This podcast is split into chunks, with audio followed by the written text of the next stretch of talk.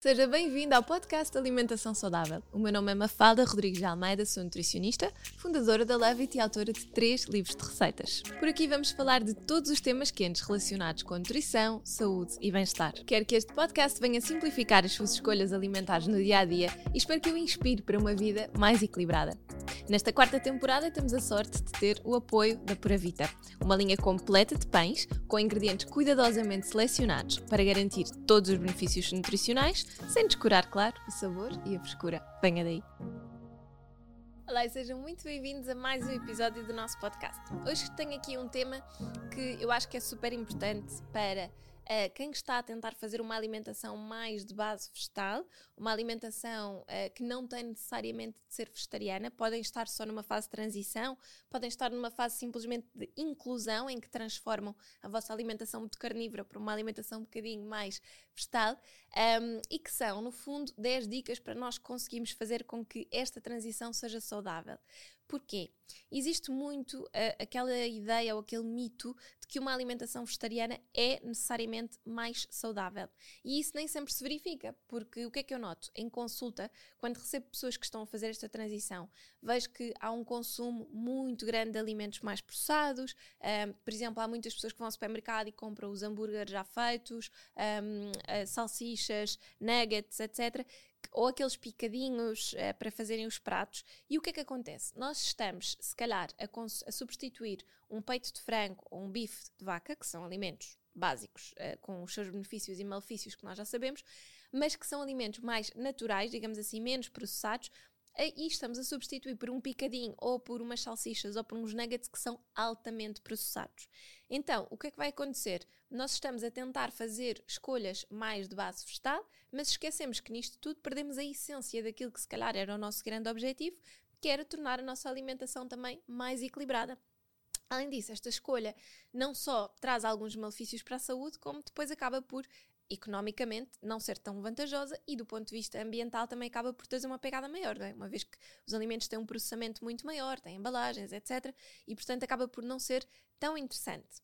Do ponto de vista de um, nós termos alguma praticidade, e se nós não gostarmos tanto de cozinhar, ou se quisermos procurar alimentos mais um, um bocadinho já mais feitos e que nos ajudem, a primeira dica que vos posso dar é realmente um, olharmos para, para, para aquilo que estamos a comprar. Uh, há muitas marcas portuguesas mais pequeninas, de, que se, chamam, uh, chamam-se até alguns talhos vegetarianos, talhos veganos, um, ou marcas que têm os produtos congelados, este, as, os hambúrgueres, ou alguns até falafels, etc., que são muito mais interessantes do ponto de vista nutricional. Portanto, ler os rótulos continua a ser super importante quando nós pensamos em fazer esta transição. Porque eu posso ter hambúrgueres vegetarianos espetaculares, que já estão feitos, que alguém fez por mim e, portanto, eu estou a enriquecer a minha alimentação com uma coisa interessante.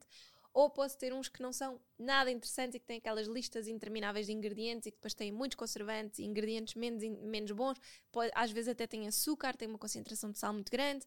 Portanto, sejam críticos na leitura dos rótulos sempre, ok? Isso é. Um, a dica que eu acho que, que, a primeira dica que quero dar nesse sentido. Depois, a segunda dica, que se calhar até seria a primeira, vá, é que eu acho que quando nós vamos fazer esta transição, ao olharmos para o nosso prato, devemos ser um, muito, eu acho que aqui é muito pão, pão, queijo, queijo. Olhamos para o prato e pensamos assim: antes eu tinha carne, arroz, salada. Se eu vou tirar a carne, o que é que eu vou substituir, não é? E, porque, e isto, isto eu digo muito porque eu vejo que nas consultas há muita dúvida. Ah, mas eu agora, se eu tirar a carne e puser grão, eu não vou estar a pôr muitos, muitos hidratos de carbono? Não tenho que reduzir depois o teor de arroz? Não. Vamos ser simples, ok? Vamos, se tiramos a carne, vamos pôr mais ou menos a mesma quantidade de grão ou feijão ou lentilhas um, ou tofu ou tempé. Esqueçam lá o seitan, que é altamente processado e que ele é só glúten de trigo. Um, mas, uh, e a soja também, texturizada, não recomendo muito por causa disso. São coisas muito processadas. Querem consumir soja como no seu feijão, a leguminosa mais natural ou em tofu. Um, mas vamos substituir a letra, ok? Quando olhamos para um prato equilibrado, pensem um bocadinho assim. É mais fácil para quem está a fazer esta transição pensar desta maneira e depois um, pensarmos um bocadinho uh, na, na, adaptabilidade, ok? Pensarmos um bocadinho se eu vou ter um prato ao almoço que tem mais hidratos de carbono, se calhar depois, nas outras refeições ao longo do dia, isto é outra dica, nas outras refeições ao longo do dia eu vou ter que ajustar o meu teor de hidratos de carbono. Ou seja, se eu antes ao lanche comia umas bolachinhas de arroz com compota, isto já é um lanche que tem muitos hidratos de carbono. Se eu tenho mais hidratos à hora do almoço, então se calhar o que é que eu preciso? Aumentar um bocadinho o meu teor de proteína e se calhar posso também aumentar um bocadinho o teor de gordura, porque pensem, a carne ou peixe tem gordura que o grão não tem. Então eu também tirei essa gordura. Como é que poderia substituir estas bolachinhas de arroz com compota? Poderia ser uma peça de fruta com umas amêndoas, básico. Poderia ser uh, um humus com palitos de cenoura, simples, ok? Mas vamos, no fundo, tirar um bocadinho este teor de hidratos. A cenoura e a fruta são igualmente ricas em hidratos, mas uma quantidade muito mais pequenina, e hidratos de carbono muito menos calóricos do que as bolachas de arroz, não é? E depois vamos pôr aqui gordura e proteína, através do humus ou através dos frutos secos. Okay? Portanto, pensem assim também nesta adaptabilidade. Podem até pensar, ah, mas eu se calhar com as bolachas de arroz ficava mais saciado. Ok, então, mas podemos fazer um lanche à tarde mais cedo, com a fruta e os frutos secos, e depois fazemos um segundo lanche à tarde que tem a cenoura com humus, não tinha problema nenhum, ou punhamos uma bolinha energética, depende do que, daquilo que vamos andar a fazer durante o dia. Mas percebem que esta adaptabilidade das refeições tem que ser vista num prisma total. Até porque, outra dica, que eu acho que é muito importante e que às vezes as pessoas pensam: ah, mas então uh, eu hoje, em vez de fazer um prato que tinha os três componentes assim divididos, uh, não me apeteceu fazer leguminosas, então comi uma massa uh, só com legumes. Comi, imaginem, uma massa de grão ou de, de ervilhas, que agora se vê muito, só com legumes se nós formos analisar, uh, aquela massa é só, poderia ser 100% de ervilhas, não é? Porque há muitas delas que estão assim. Depois só com legumes, então só tínhamos a leguminosa com os legumes. Isto significa que depois no lanche eu poderia ir buscar alguns nutrientes aos cereais, ou então, se a massa era uma massa normalíssima, só com legumes, o que é que ficou a faltar ali naquela, naquela refeição? Algum teor de proteína. Então aí, por exemplo, a cenoura com humus poderia ser um lanche mais interessante, ou podemos pensar nisto de uma forma um bocadinho diferente e pensar: se eu sei que eu não vou ter sempre leguminosas todos os dias, ou que não vou ter leguminosas duas vezes por dia, a substituir leguminosas, tofu, pronto, vocês percebem. É, se não vou ter ali naquelas duas porções, se calhar eu tenho que ajustar as minhas refeições ao longo do dia para ter um bocadinho de proteína em todas as minhas refeições. Como é que eu faço isto? Se calhar ao pequeno almoço, vou ter farinha de aveia, por exemplo, numas panquecas ou papas de aveia. A aveia é um cereal mais proteico, por exemplo, do que o trigo ou o centeio, se fossem umas torradas, percebem? Portanto, aí já aumenta um bocadinho. Nas papas de aveia ou nas panquecas, por exemplo, eu depois posso pôr como topping um bocadinho de manteiga de amêndoa, que também me vai dar alguma proteína, ou podia pôr uns frutos secos uh, por cima, ou até podia pôr umas sementes. Lembrem-se sempre que frutos secos, sementes e cereais têm proteína e os frutos secos e sementes têm gordura, não é? Obviamente nós podemos estar ali a acrescentar valor calórico, mas também estamos a acrescentar saciedade e estamos a colocar bocadinhos de proteína ao longo de todo o dia. Pensem que se calhar, se calhar vocês até se vão identificar e já fizeram isto, não é? Vocês se calhar de manhã comiam pão com queijo, o queijo tem proteína, ou, ou comiam pão com fiambre, o fiambre também tem proteína, um, e depois uh, se calhar à hora do lanche comiam outra vez umas bolachinhas com queijo uh, ou um queijinho com, com fruta uh, e depois à hora do almoço e ao jantar ainda comiam carne ou peixe uh, e portanto tinham ali muitas, muitas fontes de proteína, estavam até a consumir proteína e gordura saturada a mais. Ao fazerem esta transição têm que olhar para um largo espectro, né? têm que pensar que aqueles alimentos que vocês vão substituir também vos vão dar considera quantidades consideráveis de proteína se calhar em menores quantidades, o que é bom porque vocês estavam a consumir a mais, mas também estamos aqui a tentar ajustar um bocadinho os teores e também a aumentar a, varia a variedade das escolhas. Depois, um, eu acho que uh, é muito importante, e esta dica dou sempre, começar devagar. Porquê? Quando nós fazemos uma alimentação muito carnívora e que se calhar até não estávamos habituados a comer sopa ao almoço e ao jantar, não tínhamos uma quantidade de legumes tão grande ou tão variada no prato, uh, não estávamos habituados a ter tanta fruta, etc. Quando começamos a ser mais conscientes nestas nossas escolhas, começamos naturalmente a aumentar o teor de fibra na nossa alimentação. E se vocês de repente fazem tudo ao mesmo tempo e fazem uma alimentação com mais leguminosas e de repente também têm mais legumes e depois de repente também trocam todos os cereais mais refinados que estavam a usar por cereais mais integrais, o teor de fibra de repente é gigante. E o que é que acontece? Nos primeiros dois, três meses dessa transição, uh, vocês vão sentir que estão constantemente com a barriga inchada e vão pensar assim: bem, então, mas eu antes comia pior e parecia que tinha a barriga mais lisa e agora de repente estou a comer melhor e, e parece que me sinto pior e tenho a barriga inchada. Porquê? precisamente porque estão a dar um aporte de fibras muito grande ao qual as vossas bactérias intestinais não estavam minimamente habituadas, não é? Portanto, se as fibras não são digeridas no estômago e são digeridas pelas bactérias, pensem que o nosso estômago tem uma capacidade de digestão muito mais rápida, não é? As bactérias levam o seu tempo e uma digestão completa da boca até estar pronto para eliminar pelas fezes pode demorar cerca de 16 horas. Portanto, ao longo de 16 horas, nós já comemos muita coisa e, portanto, fomos colocando fibras e fibras e fibras e fibras dentro do nosso intestino, isso pode fazer, obviamente, com que as bactérias estejam a trabalhar a todo o gás.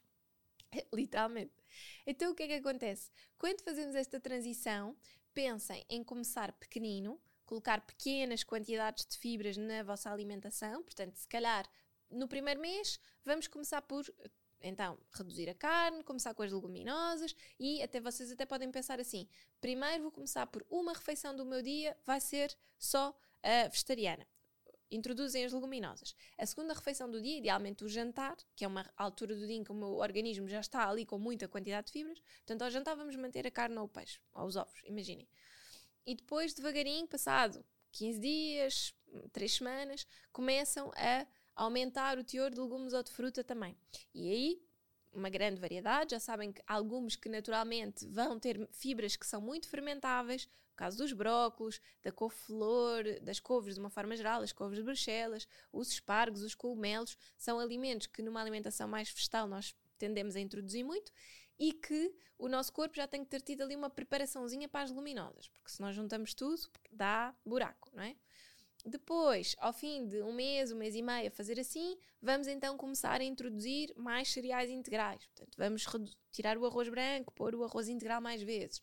Ou, em vez da aveia refinada, começamos a usar aveia integral, percebem? Devagarinho vamos fazer esta, esta transição. E depois, Uh, vão reparar que se fizerem este processo devagar, se tiverem hábitos bons de consumo, se não for comer muito rápido, se mastigarem devagar, uh, se tiverem um trânsito intestinal mais regular, as coisas vão se potenciando, não é? Porque uma alimentação também com mais, mais fibras também vai fazer com que o trânsito intestinal flua melhor e, portanto, vai ficar mais regular e as vossas bactérias vão ter tempo para se irem modificando. Depois, uma coisa que acontece muito é estas bactérias não têm um tempo de vida muito grande, não é?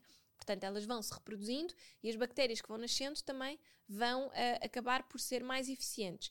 E depois vão dar espaço, vão estar a alimentar colónias de bactérias que fermentam um bocadinho menos, não é? E que são mais importantes para a nossa imunidade natural. E, portanto, tudo isto depois vai fluindo melhor.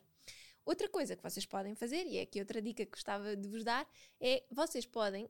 Um, ajudar estas vossas bactérias intestinais a trabalharem de forma mais eficiente. Mais uma vez entra aqui o conceito de nutrição funcional, não é?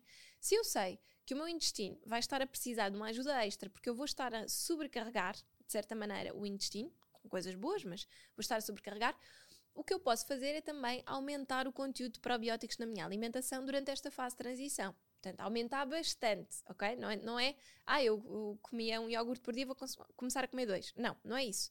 É realmente durante aquela fase inicial de transição, uh, ou sei lá, depende do tempo que vocês demoram a transitar, mas imaginem pelo menos dois, três meses consumir diariamente uma concentração de probióticos bastante elevada. Pode ser diariamente beber um copinho 150, 200 mililitros de kombucha, pode ser uh, 200 mililitros de miso antes do almoço ou antes do jantar, por exemplo, substitui uma, um creme de legumes. Uh, há quem, em pessoas que têm esse um, género de paladar mais doce, por exemplo, eu até gosto de recomendar um caldinho de miso, portanto, uma canequinha quente, miso, só água e a pasta uh, quente em jejum, por exemplo, vai fazer o efeito kombucha. Uh, podem introduzir kefir vegetal, uh, já existe kefir de coco e é delicioso. Podem colocar, por exemplo, num dos snacks, um kefir de coco. podem introduzir então o iogurte vegetal na, na, vossa alimentação também, aqui num dos snacks ou no pequeno almoço. Portanto, do, de uma forma diária ter estes alimentos mais ricos em probióticos e depois também podem pôr alimentos ricos em simbióticos, não é? Podem ter, uh, imaginem um chucrute ou um sauerkraut, que é aquela couve fermentada, um, no fundo vai ter pró e pré-bióticos, não é? Portanto, também podem introduzir isso numa salada, põem um bocadinho de kimchi, põem um bocadinho de sauerkraut ou, ou, ou, ou chucrute e vão acabar por ter um bocadinho o melhor dos dois mundos. São considerados uh, uh, fontes alimentares muito importantes, porque se vocês só aumentarem o conteúdo de fibras, só dão pré-bióticos, né? Pré-bióticos alimentam as bactérias. Se de repente vocês sabem que as bactérias precisam ali do empurrãozinho, aumentem o teor de probióticos. E se querem mesmo, mesmo ser eficazes, aumentem o teor de simbióticos, que têm as duas coisas. Portanto, eu acho que isto é uh, uh, também regra de ouro que vai, uh, vai ajudar-vos. Depois, um, acho que outra coisa muito importante, eu já referi isto em vários podcasts, mas esta dica é muito, muito importante. Quando nós fazemos uma transição para uma alimentação mais de base vegetal, temos que ter atenção à questão do ferro. E isto é sempre uma, uma questão, e há muitas pessoas que perguntam: o ferro, cálcio e vitamina B12 são sempre aqueles assuntos em cima da mesa.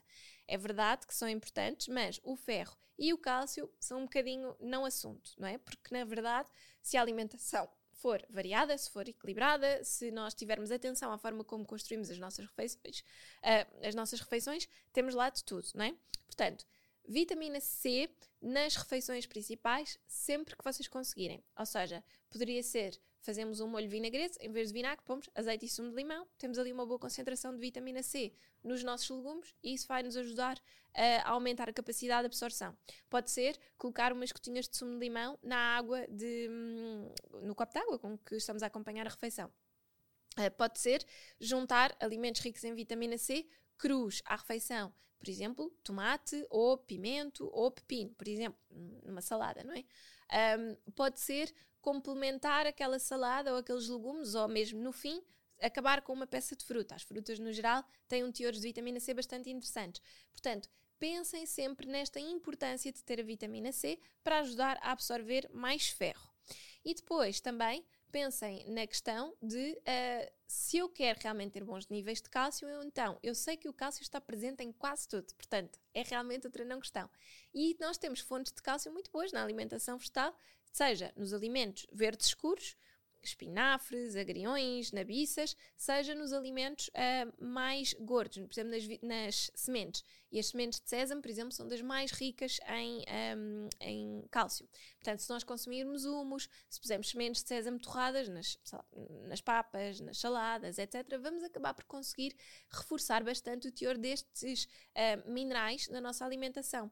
E depois lá está, se houver rotatividade, se vocês comprarem alimentos que estão na época, se comprarem alimentos sazonais, se não pensarem pensarem muito nas receitas com aquilo só que vocês gostam, mas pensarem um bocado, eu vou ao mercado, vou trazer estes alimentos e vamos ver o que é que isto, o que é que isto me dá, vão adaptando um bocadinho também de acordo com as necessidades que o corpo tem, ok? Muito, muito importante terem isso atenção. Atenção também que numa altura de inverno nós temos mais vegetais de folha verde escura, portanto mais ferro um, e cálcio aqui presentes de forma natural. Portanto façam um esforço para que no verão eles também estejam presentes. Alface não tem grande, hum, grande teor de, vitamina C, nem de ferro, uh, nem de cálcio, ok? Portanto convém um, aumentarmos aqui depois também esta variedade, ter os espinafres, ter os agriões, ter a rúcula, para complementar um bocadinho essa carência. Depois, a questão da cafeína também é muito importante. Vocês sabem que a cafeína vai competir aqui na absorção por alguns nutrientes. Então, para pessoas que tenham uma, uma refeição vegetariana ou querem fazer uma alimentação mais plant-based, é muito importante desfazarem tanto o chá como o café das refeições. Deixa passar ali uma meia hora para o nosso corpo ter capacidade de absorção e metabolização dos nutrientes e depois então bebem o chá ou o café. Isto é válido tanto para o pequeno almoço, como para o almoço, como para o jantar, ok? tentem espaçar um bocado. Infusões com outros chás, claro que não tem uh, problema nenhum. Outra coisa também que um, ainda vos queria falar era a questão da B12. Um, aqui um bocadinho antes de, de, acabarmos o tema, a vitamina B12 é uh, realmente importante nós considerarmos, mas, por exemplo, eu comecei este podcast por dizer que quando nós estamos a iniciar, quando estamos a reduzir, ora, se vocês fazem uma alimentação que ainda tem lá peixe, ou ovos, ou queijo, ou iogurtes, etc., vocês têm lá teor de vitamina B12 que chega perfeitamente. A vitamina B12 é importante suplementar para pessoas que realmente têm uma alimentação vegan. E nós normalmente, isto eu estou a falar na generalidade, não é? Já vamos ao ponto a seguir, que é o, que é o, que é o ponto para fechar. Mas, uh, de uma forma geral, nós vamos precisar uh, de suplementar apenas e só quando fazemos uma alimentação estritamente vegan. Se fizermos uma alimentação que é de base vegetal, mas que contém alguns alimentos de origem animal, esse alimento geralmente tem um aporte de vitamina B12 que chega para manter as nossas reservas de forma geral, ok? Vou repetir, de forma geral. Porquê? Porque eu, se eu tiver um trânsito intestinal péssimo, for muito presa dos intestinos, um, ou se tiver diarreias constantes, fezes muito moles, alterações de uh, trânsito intestinal que podem prejudicar tanto a minha absorção de ferro como a minha absorção de vitaminas, por muito que eu tenha uma alimentação variada e equilibrada, se calhar aquele teor de vitamina B12 que vem de pontualmente consumir ovos ou queijo, não é suficiente para aquilo que eu preciso. E aí posso precisar de suplementar, não é? Por isso é que eu digo que, última dica, quando nós fazemos uma transição para uma alimentação destas, nós devemos analisar o nosso corpo, conhecer os nossos níveis. Então imaginem, se eu hoje decidisse, quero começar a mudar a minha alimentação, quero fazer uma transição e realmente começar a ter aqui outros tipos de uh, nutrientes. Primeiro que tudo, vamos tentar falar com o nosso médico para podermos fazer algumas análises ao sangue, um, analisar os nossos níveis de colesterol, os nossos níveis de vitamina B12, de cálcio, magnésio, uh, ferro, ferro sérico, hemoglobina, etc. Tudo isso é super importante para que daqui a seis meses a um ano nós vamos voltar a analisar e vamos perceber se os nossos níveis se mantiveram bem, se nós partimos uh, de, um ponto, de, um, de um ponto inicial em que tínhamos um colesterol muito elevado, vai ser muito interessante ver se houve impacto. Se nós tínhamos um ferro bom na altura, vamos ver se ele diminuiu ou se conseguimos manter. Uh, se a vitamina B12 diminuiu muito as suas reservas ou não. Portanto, eu acho que o analisar é muito importante, porque por muito que nós conheçamos a nossa alimentação e por muito que nós sintamos que até temos um estilo de vida e de alimentação saudáveis e equilibrados, nós temos outros fatores que contribuem muito para a alteração dos nossos parâmetros. O sono, o stress, uh, o trânsito intestinal, uh, uma alimentação que durante uma fase de muito trabalho não foi tão cuidada como nós queríamos e isso pode fazer com que o nosso ferro caia a pique. Uh, sei lá, há N fatores que podem, podem prejudicar, percebem? Portanto, analisar o antes e o depois é muito importante e também é importante analisar o antes e depois para que vocês não possam sentir que de alguma forma a alimentação vegetariana vos possa ter prejudicado. Imaginem os níveis de ferro. Se vocês fizerem as análises antes, vão logo perceber se eles já estavam bons ou não. E o que eu vejo muitas vezes, sobretudo em mulheres que não têm o seu intestino a funcionar a 100%, é que os níveis de ferro já estão nas lonas. E depois, quando fazem essa alimentação, às vezes ainda diminuem ou analisam e de repente o nível está baixo. Uh, imaginem. Uh, mas não analisaram antes para perceber que ele já estava baixo nessa altura. Que não tem mal nenhum. Às vezes tem a ver com as nossas condições. Por exemplo, eu tenho um problema sanguíneo que me faz ter sempre os níveis de hemoglobina tendencialmente baixos e os níveis de ferro também sempre muito baixinhos. Se eu fosse fazer uma transição agora muito grande alimentar, passasse a ser vegan, imaginem, uh, e não fizesse análises antes, ou não conhecesse já o meu corpo, não soubesse que isto já era uma normalidade para mim, se calhar ia me preocupar. Ia fazer uma suplementação que para o meu corpo não fazia sentido porque o meu corpo já é assim, já, já trabalhou sempre assim. Numa altura específica, imaginem uma gravidez, claro que sim, faz sentido suplementar ferro. Foi quando eu suplementei, no, durante a gravidez e num período pós-parto, o chamado quarto trimestre, que é super importante, não é? Mas depois disso, eu sei que o meu corpo tem a capacidade de voltar ao seu normal. Numa fase de muito cansaço, uma alimentação mais descuidada, etc. Voltamos outra vez a sentir essa necessidade. E por isso é que eu acho que é muito importante vocês, quando fazem esta transição da alimentação, fazerem escolhas informadas, não só informadas do ponto de vista dos rótulos, mas fazerem informadas do ponto de vista também dos vossos níveis séricos, de como é que o corpo está a funcionar, se nós estamos a partir de um bom uh, ponto ou não. Porque, por muito que as vossas motivações possam ser motivações, imaginem, éticas, uh, preocupação uh, animal ou preocupação ambiental, etc., e não propriamente preocupação de saúde, convém vocês saberem o que é que estão a fazer, para que depois não haja ninguém que vos possa pôr em causa as vossas escolhas, porque eu acho que isto também é muito chato. Um, que eu recebo muitas pessoas em consulta que depois alguém uh, põe em causa aquilo que eles escolhem, ou, ou, foi um profissional de saúde, ou foi um familiar, diz, ah, tu desde que fizeste, desde que começaste essa transição alimentar, estás mais amarela, já ouvi pessoas que, que faziam esta queixa, ou parece que nunca tens energia, e às vezes não tem a ver com isso, percebem? Uh, e, e, e, é muito importante nós termos segurança nas escolhas que fazemos e lá está, fazemos escolhas informadas para termos a certeza de que ninguém vai pôr em causa aquilo que nós uh, fazemos, que nós estamos a fazer as escolhas que são mais adequadas para nós ou não, que sabemos quando é que é preciso suplementar ou quando é que é preciso melhorar a nossa alimentação, de acordo com aquilo que o nosso corpo está a precisar. E lembre sempre que o corpo humano também é muito inteligente, ele vai sempre dar-nos sinais de que alguma coisa pode não estar bem. Portanto, este cansaço, perturbações de sono, sei lá, alguma reação na pele, alterações de trânsito intestinal, e isto são tudo sinais de que o nosso corpo não está bem. E, portanto, é, antes de fazer, irmos fazer análises, basta pensarmos um bocadinho como é que andámos durante este, as últimas duas, três semanas, um mês, uh, para percebermos porque é que o, o, corpo nos está a dar esses sinais, ok? Portanto, são assim algumas dicas simples que vos queria deixar, porque uh, uma alimentação vegetariana não é necessariamente mais saudável, tendencialmente será, mas tem que ser bem feita tal como as outras, não é? Portanto, temos que fazer escolhas bem, bem, bem planeadas. Não tenham medo da questão dos hidratos de carbono, como vos falei, por exemplo, se estiverem com, com questões do peso, obviamente isso tem que ser vigiado tanto como com qualquer outro tipo de alimentação, mas não é por fazerem este tipo de, de regime alimentar, se for esse o vosso objetivo, não é por fazerem este tipo de alimentação que vos vai prejudicar a perda de peso por ter um teor de hidratos um bocadinho maior, porque na verdade tudo se ajusta, ok? Espero que tenham gostado, que tenha sido útil e nós vemos para a semana. Beijinho.